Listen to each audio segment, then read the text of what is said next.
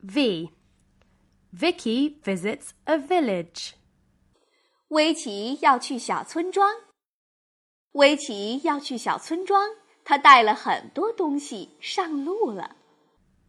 Vicky is going to visit a village. Vicky brings some vegetables. Vicky brings a violin. Vicky brings a vest. Vicky visits the village in a van. Does Vicky visit the vet? No. Victor, I miss you very much. 还在为宝宝早教困扰吗？关注公众号“早教学堂”，获取在家早教课程，让宝宝在家就能科学做早教。